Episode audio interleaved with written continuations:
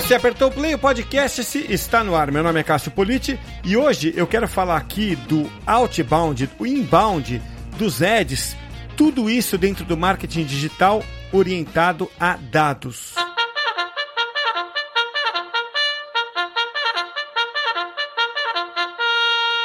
Na edição de hoje do podcast, eu tenho a satisfação de receber o André Pino, que é gerente de marketing da Lumis. O André já passou por várias empresas aí, sempre numa orientação é, voltada para dados, né?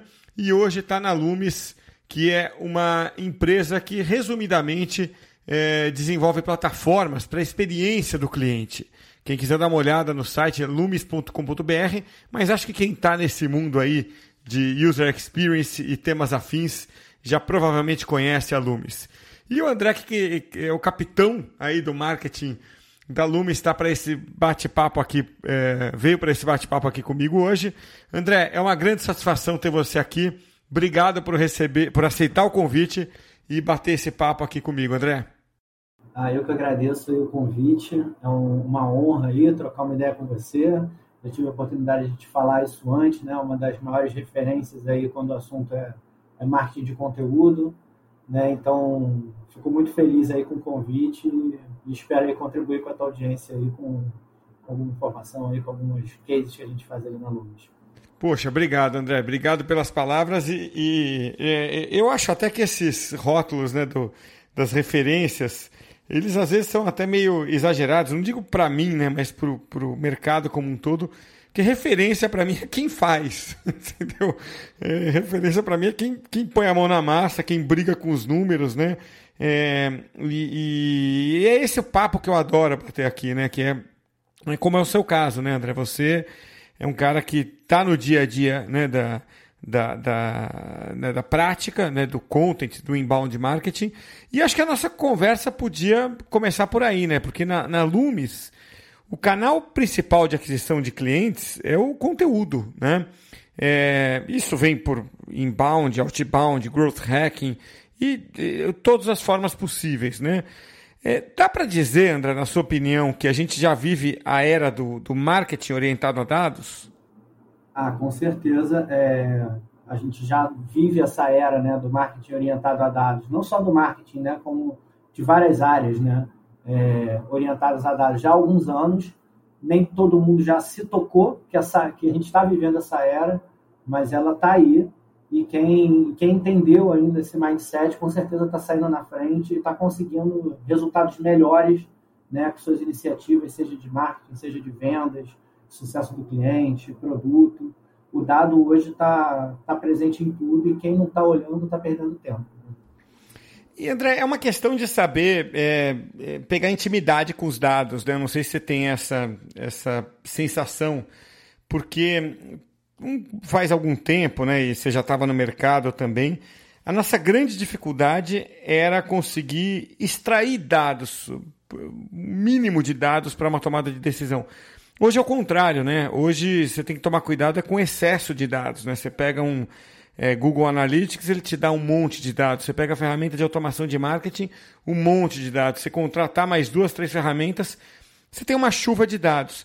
Você acha que é uma habilidade que é, nós, que, que, originalmente não somos de dados e acabamos é, nos apaixonando por isso, você acha que é uma, é uma, uma, uma habilidade necessária ou crucial é você é, ter intimidade no sentido de saber qual dado é, é o mais importante, saber classificar esses dados antes de sair fazendo conta?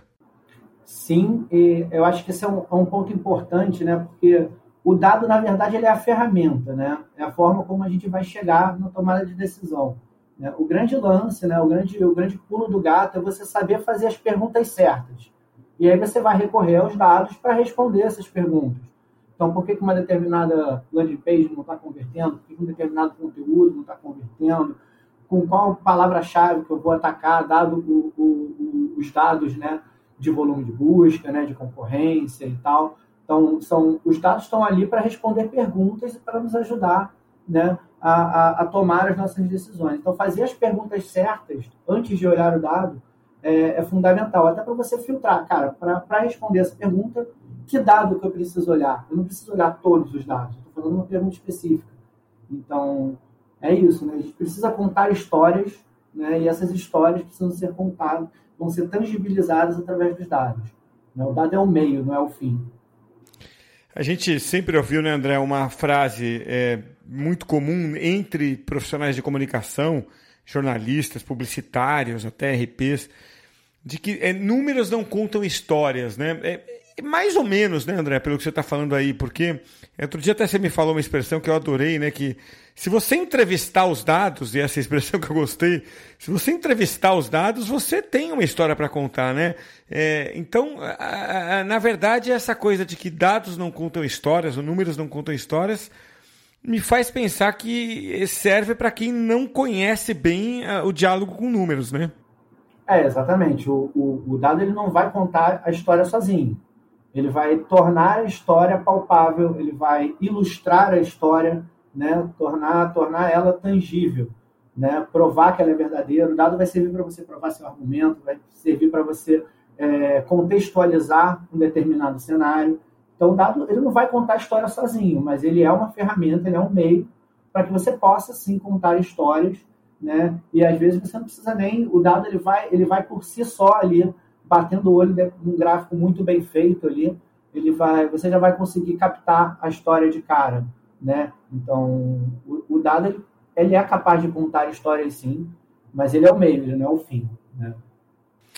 E André, não tem é, métricas universais, né? É, então, o que é hoje um dado importante para você é, pode não ser para mim, né? O, o, amanhã é o contrário, você adota um indicador né, que você até então ignorava, mas circunstancialmente você passa a usar um determinado indicador porque ele faz mais sentido. E isso é a gestão hoje, né?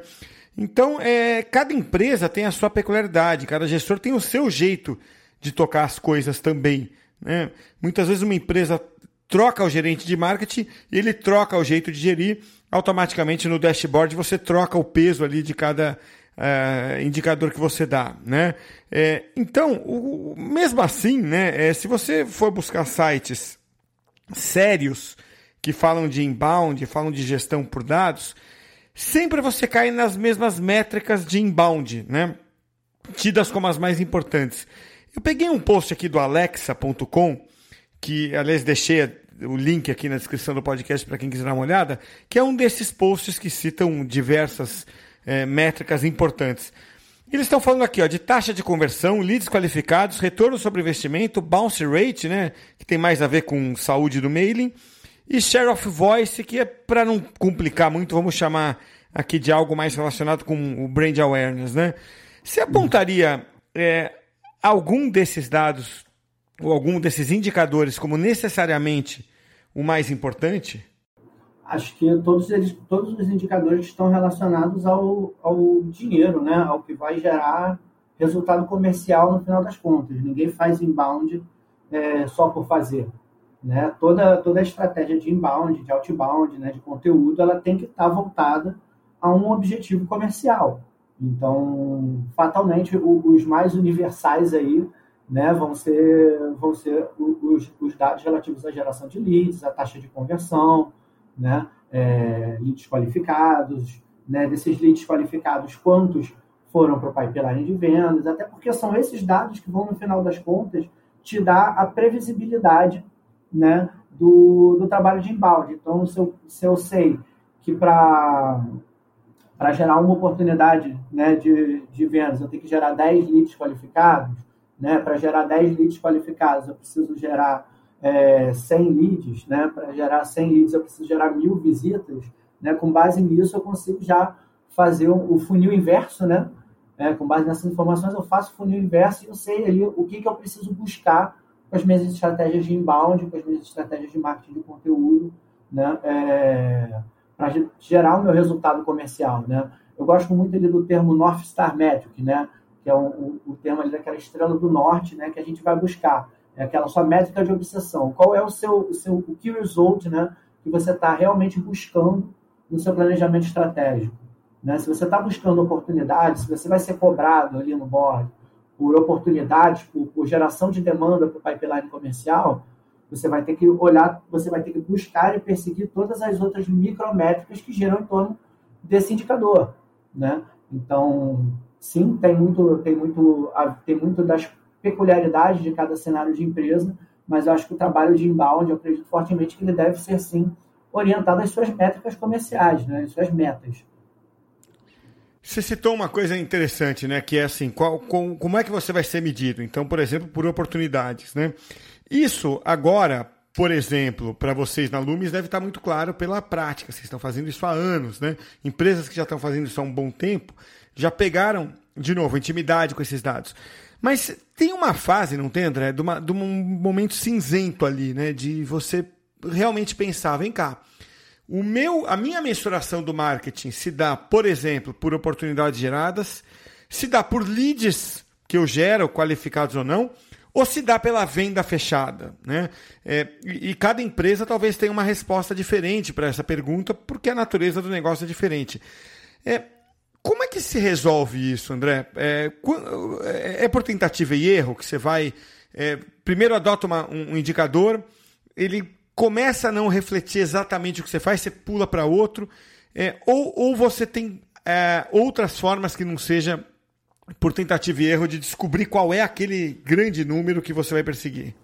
É, eu acho que é, é, muito uma questão também de papéis e responsabilidades, né? É, eu não posso, né, na parte de geração de demanda, ser cobrado pela, pelo fechamento da venda. Né? Por quê? Porque o fechamento da venda não depende exclusivamente do meu trabalho. Eu passo o bastão para um outro time e esse time vai tocar aquela demanda a partir dali. Então ele vai ser o, o, o responsável por esse indicador, né? Então eu já lá na área de marketing eu tenho que garantir que os leads que eu, que as oportunidades que eu estou gerando, os leads qualificados que eu estou entregando são de fato qualificados. E aí como é que a gente resolve esse problema com um, um, um acordo entre marketing e vendas, com um ICP muito bem definido, né, com uma documentação clara, né? Então, o, o, o grande lance assim para resolver é, marketing e vendas sentar numa mesma sala, né? Marketing ouvir tudo que o vendedor ouve na ponta, né? Entender ali quais são os pontos de fricção, quais são né, as, as dores reais que os clientes reportam quando quando chegam, né? Quando decidem comprar, né? Quais são as objeções normalmente que os vendedores encontram ali na ponta. Acho que esse é o primeiro passo. Aí você monta ali aquela sua persona, monta aquele CP, e aí começa sim a fazer algumas tentativas e erros, né, para ir validando essas hipóteses que você tem, né, com base em, em testes ali, em conteúdos, e aí vai vai, vai convertendo, vai vendo se, se o fit está tá realmente certo, se você está chegando nas pessoas certas, né, se você está chegando com a mensagem certa na pessoa certa. Então, acho que é, tem uma fase ali de tentativa e erro, mas ela precisa estar tá orientada a um mínimo de, de documentação, de conhecimento da persona, né? E aí passa muito pela essa sinergia entre marketing e vendas, né? Acho que um ponto muito comum aí, que aí é muito essa questão do dado, né? É, dessa briguinha, né? Ah, eu entreguei 50 leads para vendas e vendas não fechou nenhum. Aí vendas vai lá, não, mas marketing só entrega lead ruim.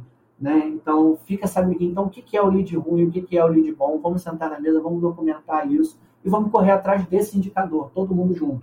Né? E aí, esse, essa definição aí de quem responde para qual número fica muito mais fácil a partir daí. Sem dúvida. E você sabe que esse problema é de, de, de, fechamento da venda ele é muito mais antigo que a própria é, ideia do inbound, pelo menos aqui no Brasil. Né? Eu, mais ou menos é, 10 anos atrás, é, o inbound estava começando, mas uma escola que a gente atendeu como consultoria pela Tracto não fazia é, nada de inbound. É, tinha lá as ações de, de marketing digital e o marketing conseguia trazer o pai do aluno até a escola para fazer a matrícula do filho, né? E essa é, esse era o grande desafio. Só que aconteceu o que você está falando. É, não fechava a venda. Né? E o pessoal do marketing ficava louco da vida. E eu entrei nessa fase aí da consultoria, né, é, para ver o que estava acontecendo. A minha primeira iniciativa foi acompanhar o processo de vendas de ponta a ponta. O que eu descobri é que era uma escola boa, cara, né, é, particular, cara, e sabe o que acontecia, André? O, o, o, no momento da visita à escola, do pai interessado à visita na escola, o vendedor não era qualificado. Eles colocavam a tia da cantina para fazer a venda, entendeu? Então, esse foi um caso bem extremo para mim que eu pensei que eu sempre pensei nisso. Quer dizer, é, o, o, pai certo, né, da, da, com, com a, a, verba certa, com a informação certa, estava chegando lá. Mas na hora da conversão, né, é, ele não sentia confiança no vendedor que estava na frente dele, passava informação errada. Tudo bem, alguns ainda assim é, conseguiam fechar tal, mas certamente estavam perdendo muita conversão ali.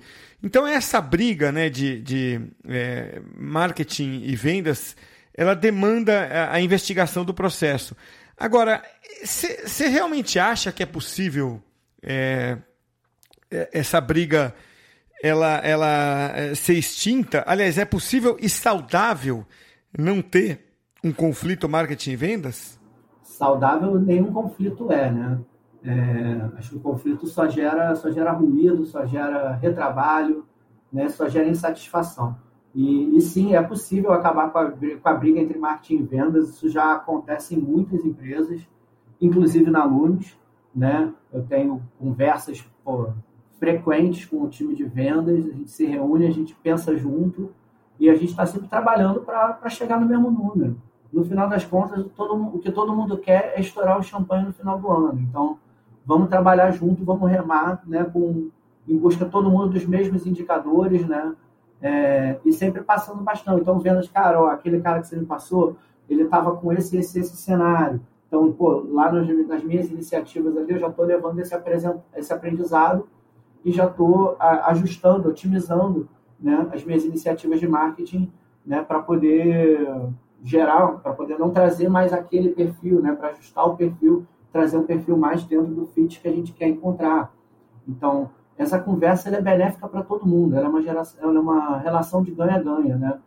Então, eu acredito sim muito que essa, que essa briga já deveria ter acabado, ela já acabou em muitas empresas, e que é possível sim, assim como não olhar para dados, manter um, um, um silo, né? entre marketing e vendas é, é um erro que já está ficando até ultrapassado, que já a gente não, não deveria estar tá precisando mais conversar sobre isso até. Verdade. Eu acho que esse conflito ele, ele acontece é, nas empresas, especialmente nas empresas que têm essa separação. Muitas vezes direções diferentes, muitas vezes o conflito vem da, da própria direção, né?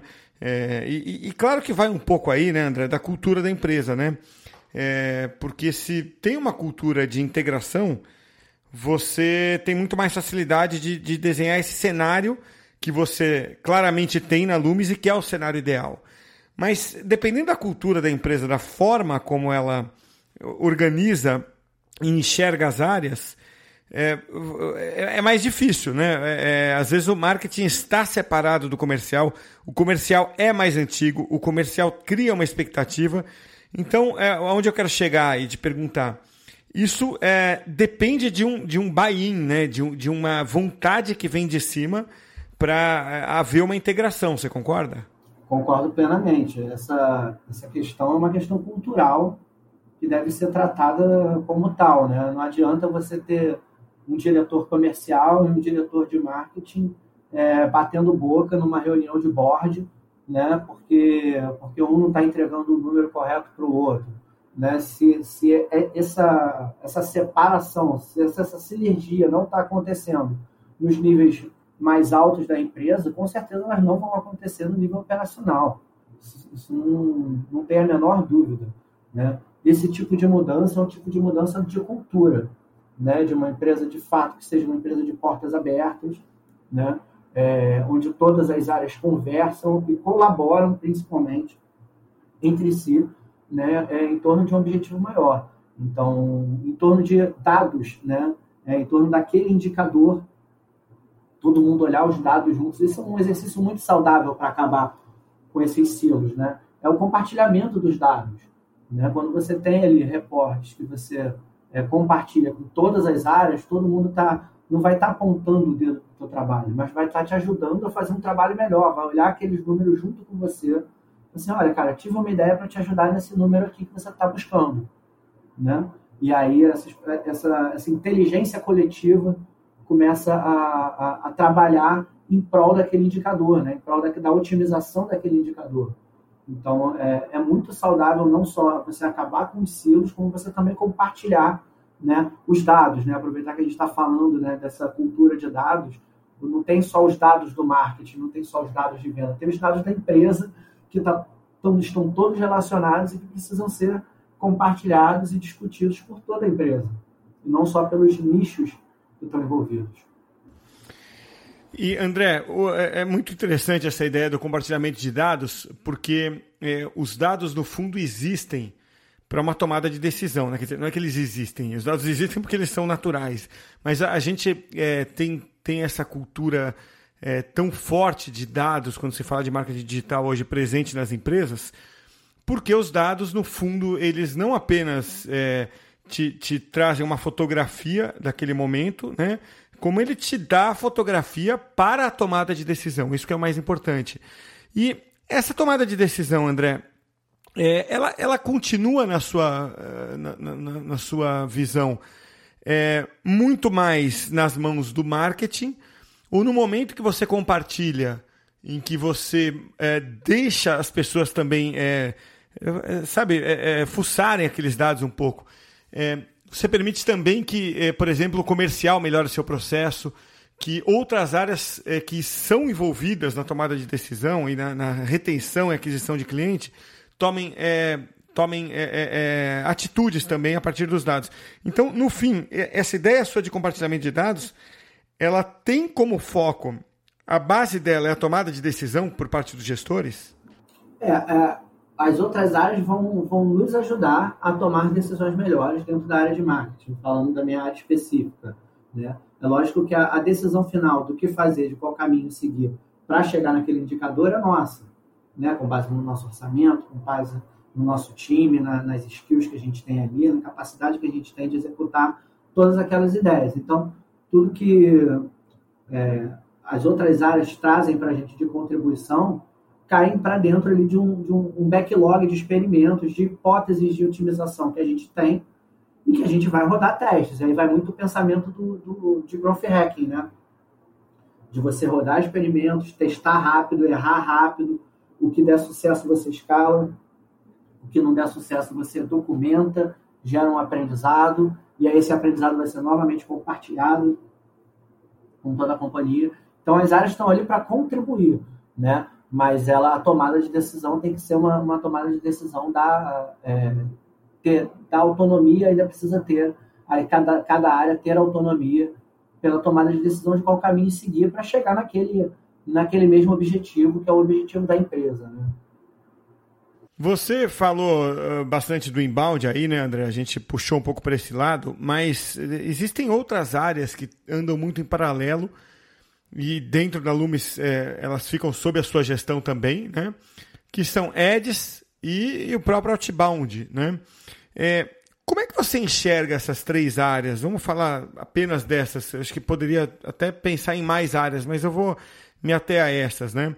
É, os Eds, o Outbound, o Inbound, eles caminham como três formas mais ou menos independentes de aquisição de cliente ou é, existe uma integração possível entre elas? Existe uma integração possível, mas elas devem ser independentes. Né? É, a integração acontece em uma determinada etapa do funil, né? onde o, o, o lead que veio, por exemplo, do outbound, ele pode receber uma nutrição né, que está ali na régua do inbound para fortalecer aquela oportunidade, para né, é, fortalecer a marca né, da, da empresa dentro daquele, daquela oportunidade de venda, daquele negócio, né? Mas são três, são três canais de aquisição independentes que vão correr paralelo, né? A gente, quando a gente fala de marketing de conteúdo, de inbound, a gente está falando de uma, de uma geração de demanda mais previsível, porém de longo prazo, de médio e longo prazo, né? Os resultados começam a aparecer a partir de um determinado tempo, né? A mídia paga já é aquela, aquela ação já de fundo de funil né, com, com uma pessoa que está ali na, na, intenção de compra, ali já, né, é, falando especificamente de busca, né, que é o que a gente hoje mais, mais trabalha ali do ponto de vista de mídia paga, né, é, é busca.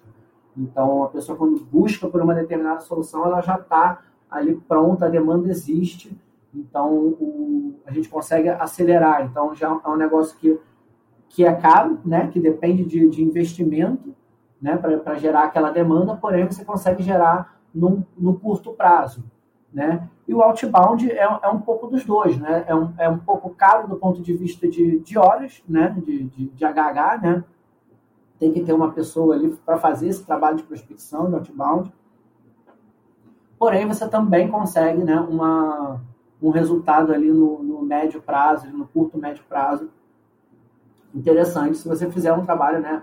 Bem estruturadinho, com um pitch legal, fizer uma, uma pesquisa de empresa, uma pesquisa de pessoas e e fizer um, um, uma prospecção bem assertiva dentro do ICP, você consegue ter um resultado ali no, no, curto, médio prazo interessante. Então, são três coisas que, que, que caminham de forma independente, paralelas, porém que podem sim colaborar entre si em determinada etapa ali do, da jornada do cliente. Né? O outbound continua sendo é, muito usado por empresas, né, André? É, embora o marketing digital tenha trazido boas possibilidades, como o próprio inbound, ads e tudo, as empresas seguem fazendo outbound. Você sabe imaginar por quê? Não estou falando só da Lumes, do mercado como um todo, né?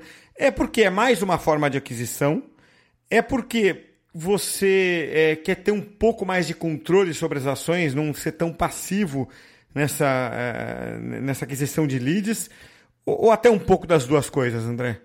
Acho que é um pouco de tudo, mas principalmente outbound ainda continua sendo feito porque outbound continua dando resultado, né? É o dado. Né? Eu não vou deixar de fazer, é, de explorar um canal de aquisição que me traz leads qualificados, que me traz oportunidade de venda. Não faz sentido eu abrir mão disso, uma vez que, que os resultados vêm dali. O que eu acho é que o outbound, dado todo esse fenômeno da transformação digital, ele mudou. Agora não faz mais sentido você receber aquela ligação super fria na empresa. Ah, olá, é, eu gostaria de saber quem é o responsável pela área de marketing da sua empresa. Não, vai fazer o dever de casa, entra lá no LinkedIn, faz uma pesquisa, né, se conecta com a pessoa no LinkedIn. De repente, ao invés de pegar o telefone e ligar para a empresa, tenta já um approach via redes sociais, ali, via mensagem direta no LinkedIn. Então, a prospecção mudou, o outbound mudou um pouquinho, né? É, e, e, aí as empresas precisam acompanhar essa mudança, mas o outbound em si não morreu e não vai morrer nunca. Enquanto ele estiver gerando resultado, ele não vai morrer. Né? É isso, é isso aí. É, o que precisa muitas vezes é ter mais inteligência né, é, por trás nessa operação, como você falou, e não ser o, o, vendedor pé na porta, né, ali que esse sim talvez talvez tenha morrido porque por uma razão óbvia, né, ninguém mais aguenta ficar recebendo cold call ou cold e-mail, cold e-mail. Nem tem tempo para isso, né? Nem tem tempo mais para isso, né? É isso, é isso. E, e, nunca foi agradável, né, André? Sim. É, na verdade, nunca ninguém gostou, né? Mas a gente, a gente aceitava porque era a única forma que a gente tinha de, de às vezes, chegar né, a determinados... a ter acesso a determinados produtos e serviços era através de um vendedor, né?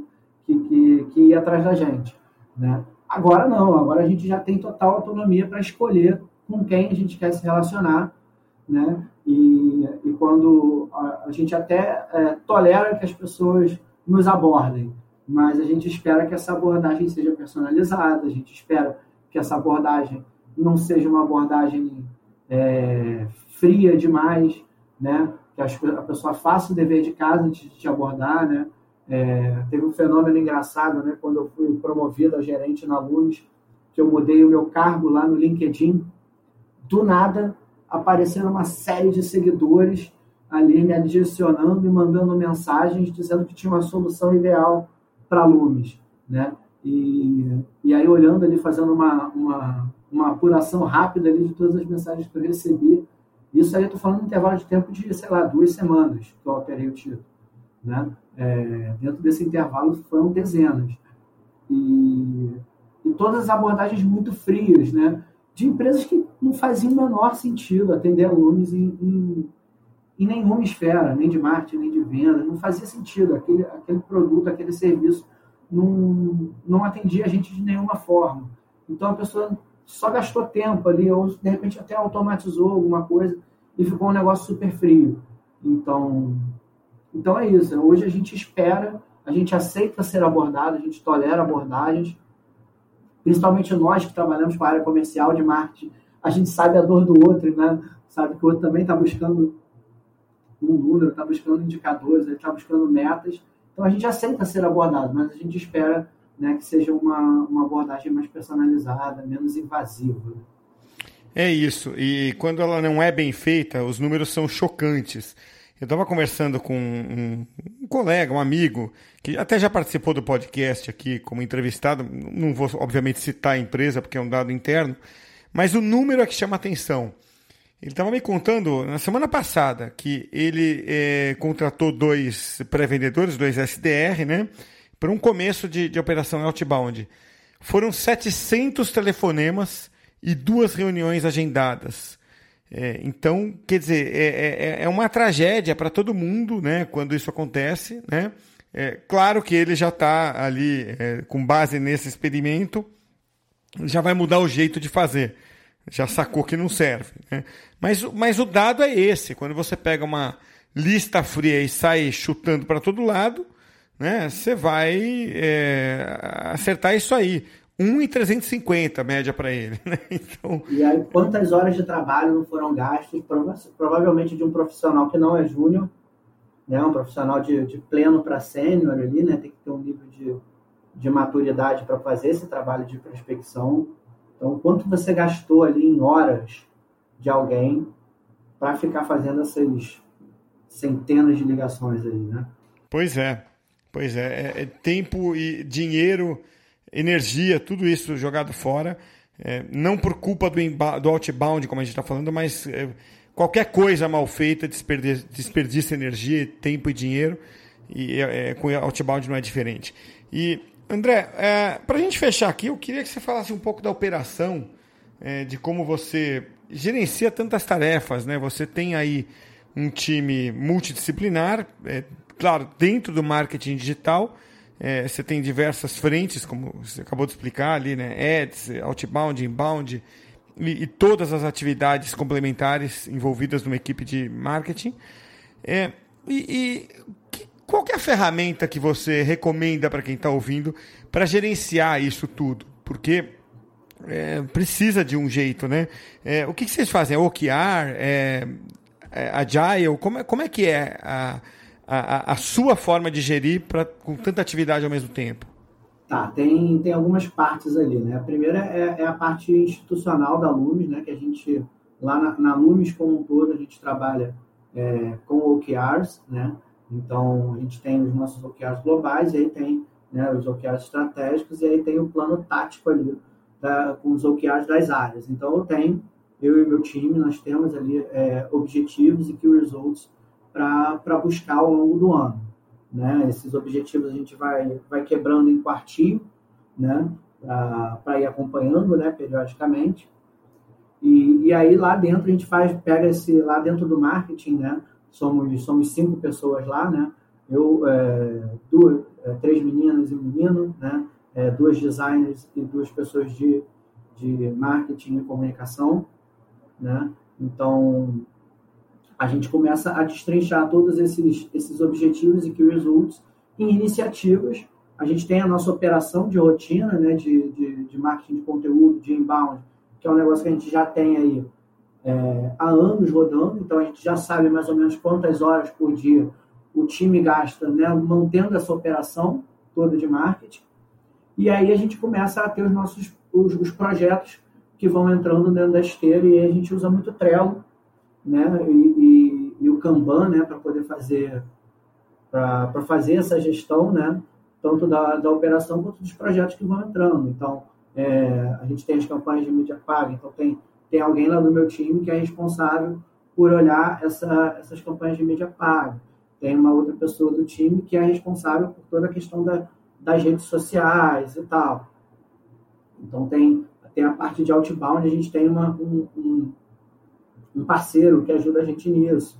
Então, aí já é uma reunião mais, mais minha, mais executiva minha com, com esse parceiro, acompanhante de portas, ajustando o caminho e tal. Né? É, e a gente tem ferramentas de automação de marketing para suportar toda essa régua de nutrição, né? todas as automações, as coisas que a gente vai fazendo ali, né? que é o, hoje a gente utiliza o RD Station.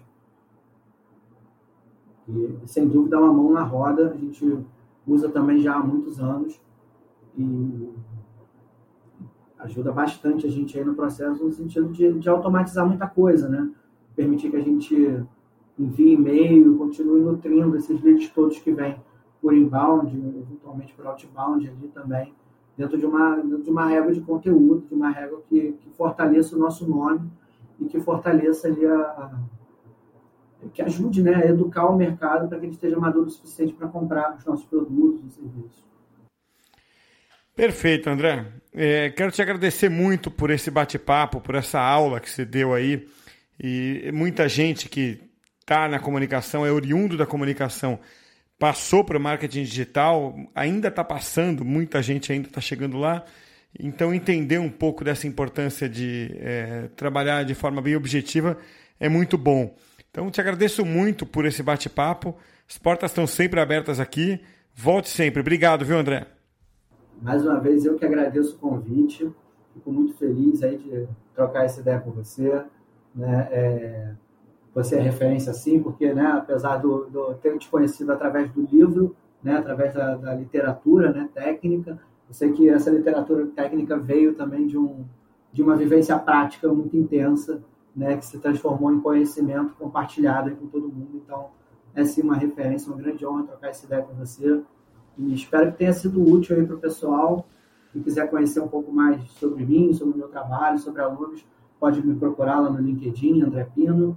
Vai ser uma honra bater, bater um papo aí com vocês. Obrigado mais uma vez, André.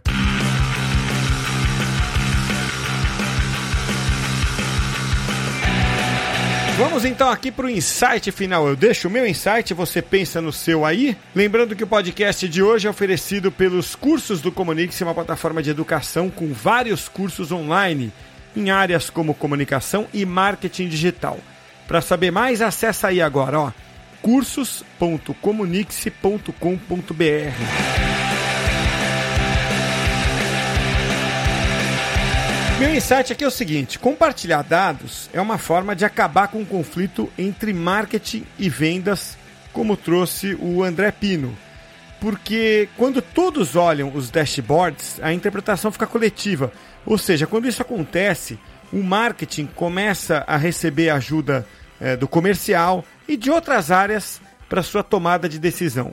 Esse foi um dos meus insights. Pensa você também nos seus aí, hein? Até a próxima!